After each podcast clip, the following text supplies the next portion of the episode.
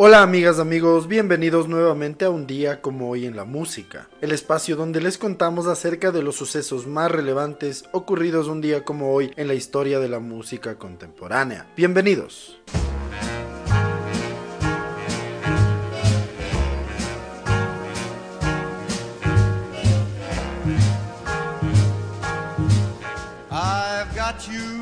Un día como hoy en el año de 1891, nace en Indiana el compositor y letrista Cole Porter. La contribución de Porter a la música es absolutamente inmensa. Cientos de canciones con decenas de éxitos entre los 20 y 30 lo reafirmaron como el rey de Broadway.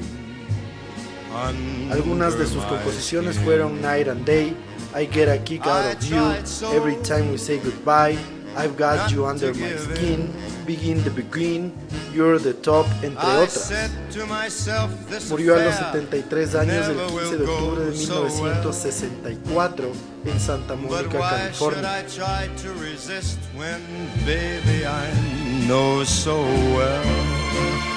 I've got you under my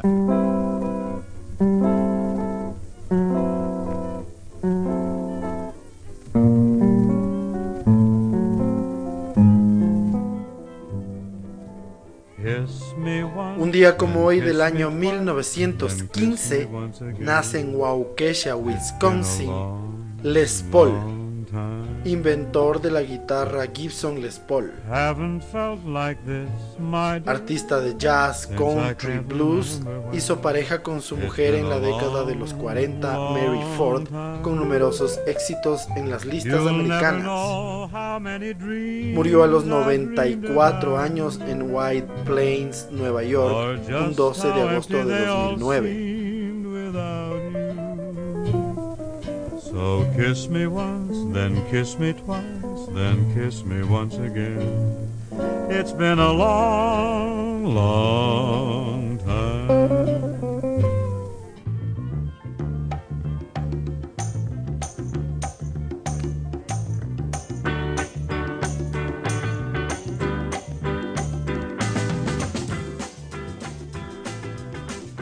En el año de 1934, un día como hoy, Nace en Detroit, Michigan, el cantante y compositor de soul Jackie Wilson.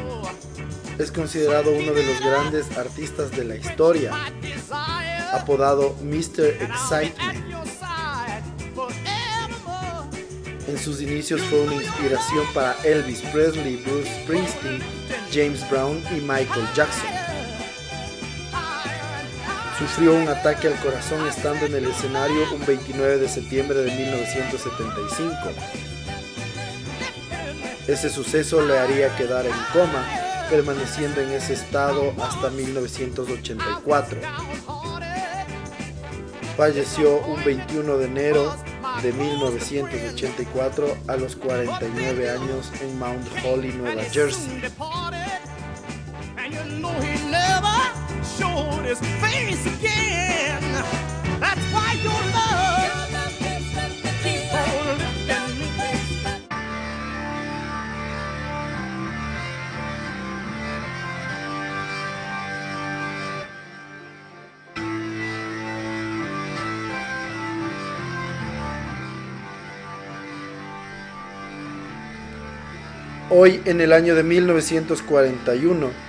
nace en Leicester, Inglaterra, el tecladista de Deep Purple, John Lord.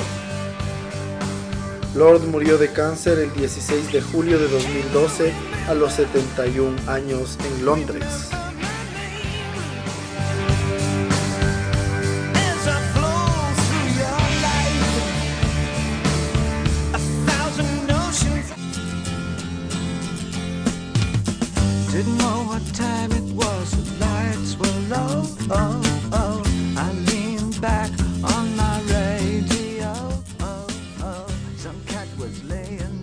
Como hoy, en el año de 1950, nace en Kingston upon Hull, Inglaterra, el compositor y productor Trevor Bolder. Bolder fue bajista de Spiders from Mars, la agrupación de acompañamiento de David Bowie, y de Uriah Heep. Murió de cáncer a los 62 años del 21 de mayo de 2013 en Cottingham, East Reading of Yorkshire. Un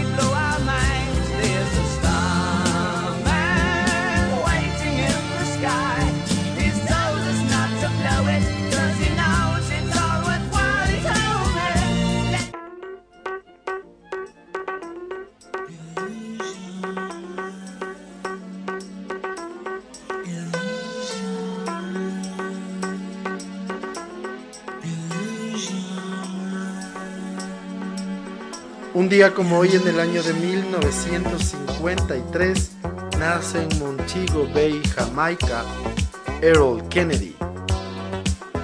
Él fue baterista y vocalista del grupo Imagination.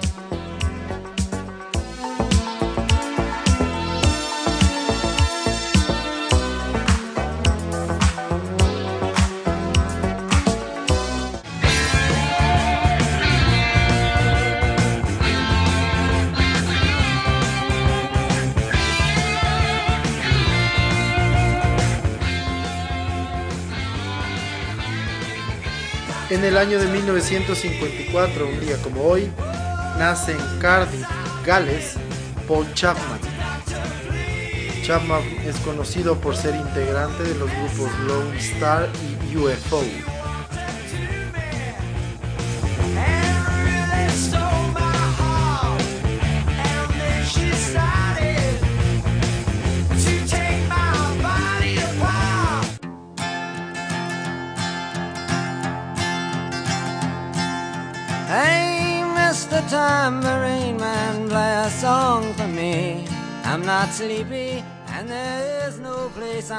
En el año de 1964, Bob Dylan graba el tema Mr. Tambourine Man en los estudios de Columbia en Nueva York. Es la primera sesión de grabación para el disco Another Side of Bob Dylan. Dylan llegará a grabar 14 temas originales de esa noche.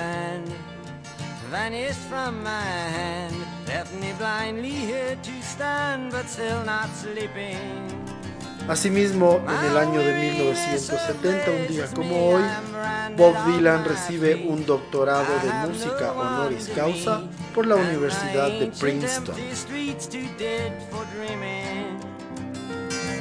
Hey, Mr. Tambourine Man, play a song for me.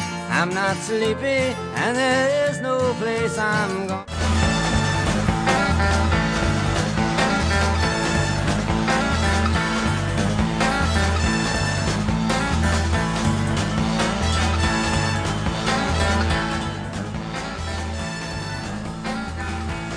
En el año de 1972, un día como hoy, Elvis Presley hace historia al actuar cuatro noches con todo vendido en el Madison Square Garden en Nueva York, siendo el primer artista que alcanza tal proeza.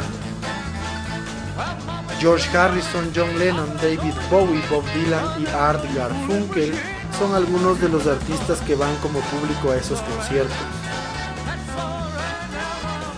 Las presentaciones serán la base para el disco Elvis as Recorded at Madison Square Garden.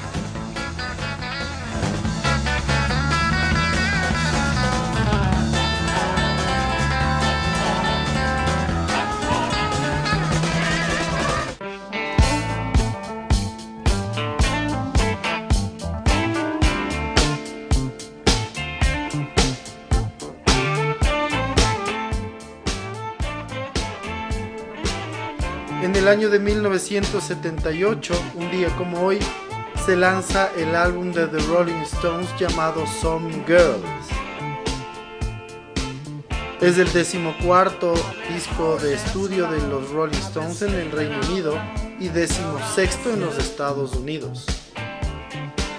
Es una combinación de rock, rhythm and blues y blues clásico de los Stones con las dos nuevas tendencias de mediados de la década de los 70 la música disco y el punk rock.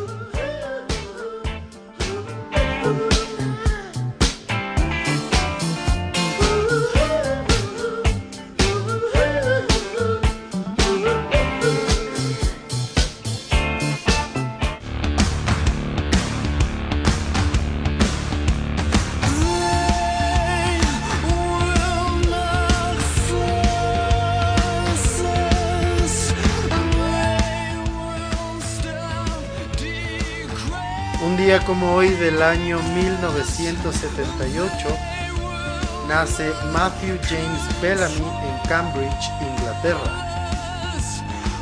Él es un cantante, compositor, pianista, guitarrista y fundador de la banda de rock Muse.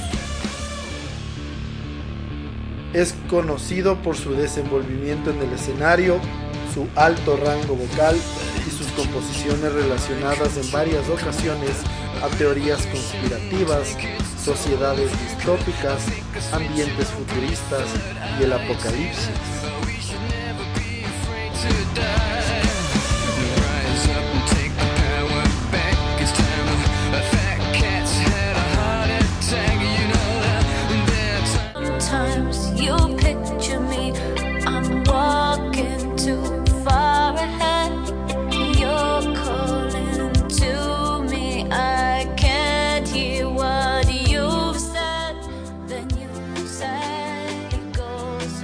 En el año de 1984, un día como hoy, Cindy Lauper consigue el número uno en la lista de singles en los Estados Unidos con el tema Time After Time. La canción llegará a estar 12 semanas en lo más alto.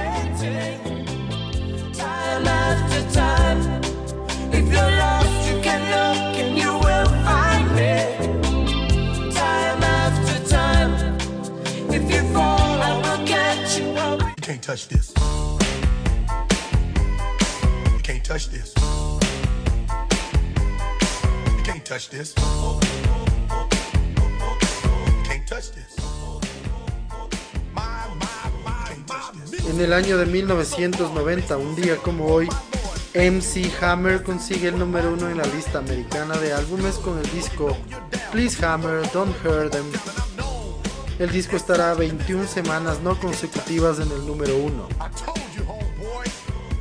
Este disco es considerado el primer disco de hip hop que más semanas estuvo en lo más alto de la lista americana, vendiendo un total de 22 millones de copias.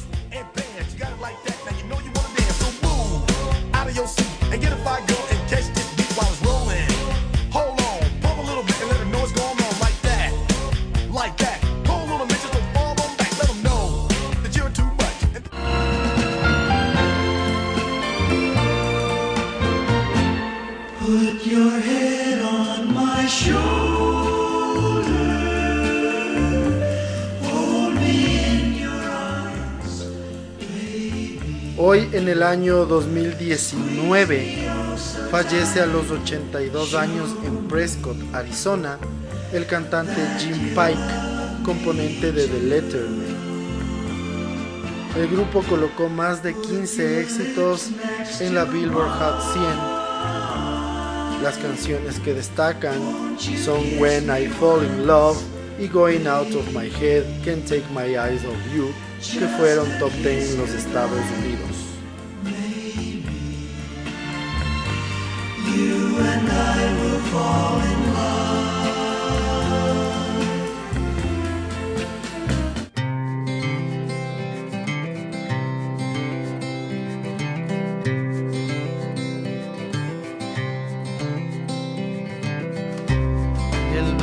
Sea blanco, que el negro sea negro. Finalmente, un día como hoy, en el año 2020, fallece a los 53 años el cantante y compositor Pau Donés. Él era el líder de Jarabe de Palo, uno de los grandes grupos españoles de las últimas décadas, con multitud de éxitos como La Flaca, Depende, Agua, Helado Oscuro o Bonito. De que depende, de según cómo se mire, todo depende depende, de qué depende, de según cómo se mire todo.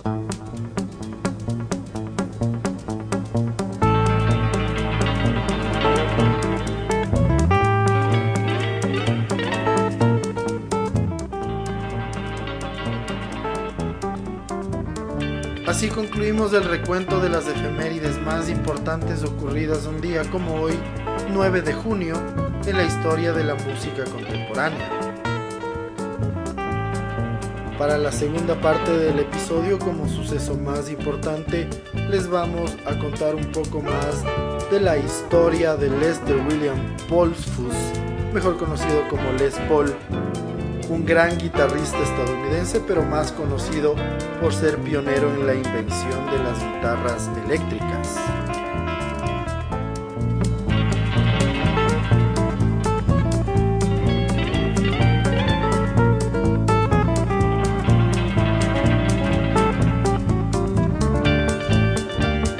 Les Paul nació un día como hoy en el año de 1915 en Waukesha, Wisconsin, y falleció el 13 de agosto de 2009 en la ciudad de Nueva York. Fue una de las más importantes figuras en el desarrollo de instrumentos musicales eléctricos y técnicas de grabación.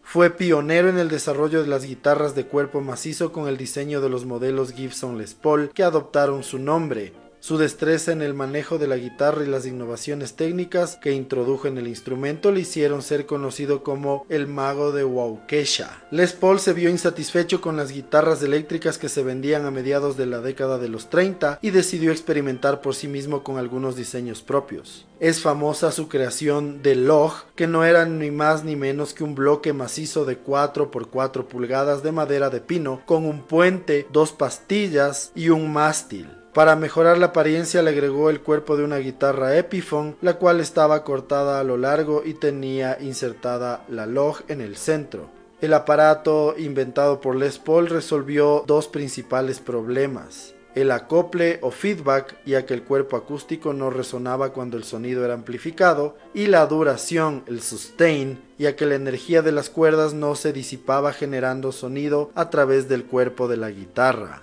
En 1941 Les Paul diseñó y construyó una de las primeras guitarras eléctricas de cuerpo macizo, aunque Leo Fender independientemente también inventó la suya alrededor de la misma fecha y Adolf Rickenbacker había comercializado una también en los años 30.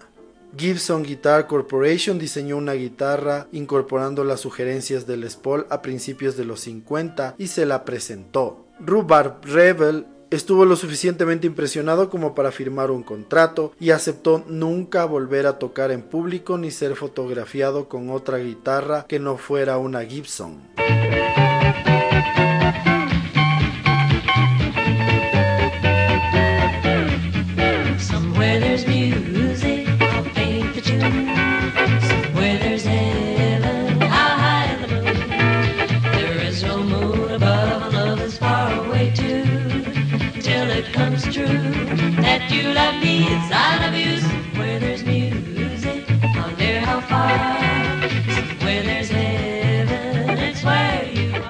Trato con la compañía Gibson persistió hasta 1961, cuando ellos cambiaron el diseño sin previa consulta a Les Paul, quien dice que la primera vez que vio la nueva Gibson fue en una vidriería de una tienda y que no le gustó en lo absoluto. Aunque el contrato que había suscrito requería posar con la guitarra, Les Paul dijo que no era su instrumento y pidió que su nombre le fuera retirado a la misma. Gibson entonces renombró la guitarra como modelo SG a la vez que se convertiría en uno de los best sellers de la compañía.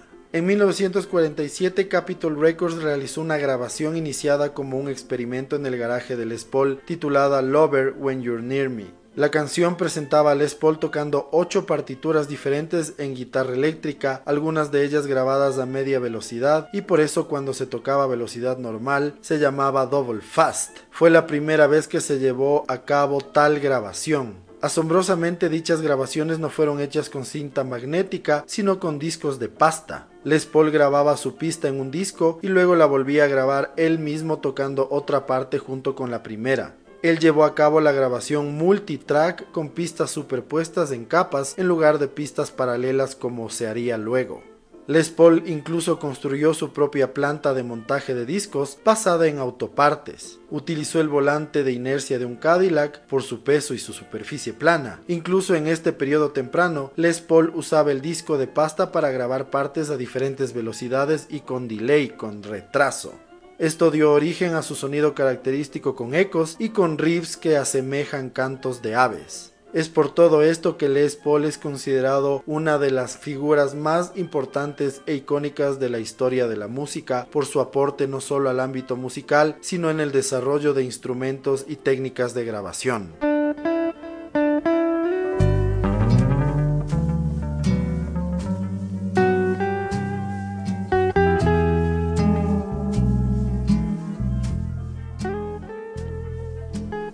Así concluimos un episodio más de un día como hoy en la música, en donde entre otras cosas pudimos conocer un poco más de detalles acerca de la vida y trayectoria de Les Paul, una de las figuras más icónicas de la historia de la música.